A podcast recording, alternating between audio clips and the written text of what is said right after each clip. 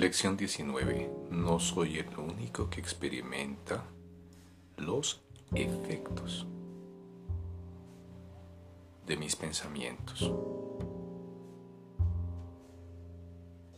No soy el único que experimenta los efectos de mis pensamientos.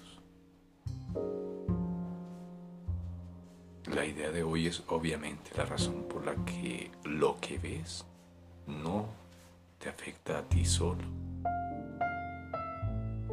notarás que las ideas que presentamos relacionadas con el acto de pensar a veces preceden a las que están relacionadas con la percepción, mientras que en otras ocasiones se invierte ese orden.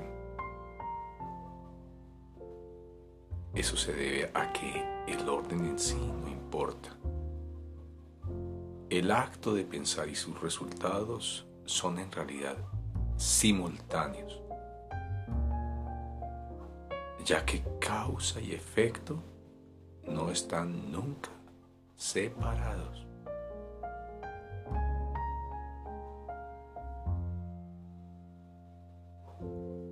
Hoy volvemos a hacer hincapié en el hecho de que las mentes están unidas Rara vez se acoge bien esta idea al principio, puesto que parece acarrear una enorme sentido de responsabilidad e incluso puede considerarse como, entre comillas, una invasión a la vida íntima o de la vida íntima.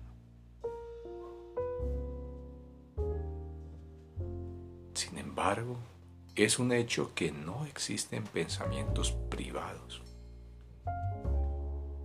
A pesar de tu resistencia inicial a esta idea, ya entenderás que para que la salvación sea posible, esta idea tiene que ser verdad. Y la salvación tiene que ser posible, porque es la voluntad de Dios.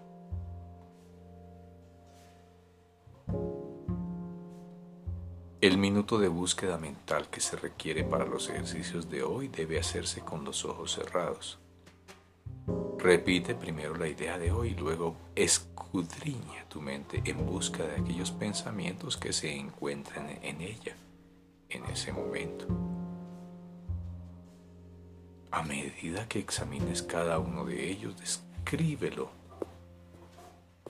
en función del personaje o tema central que contenga y mientras lo mantienes en la mente di, no soy el único que experimenta los efectos de este pensamiento acerca de tal cosa. No soy el único que experimenta los efectos de este pensamiento acerca de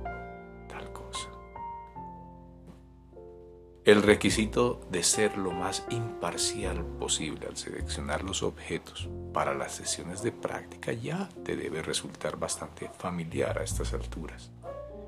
De aquí en adelante no se repetiría diariamente, aunque se incluirá de vez en cuando a modo de recordatorio. No olvides, sin embargo,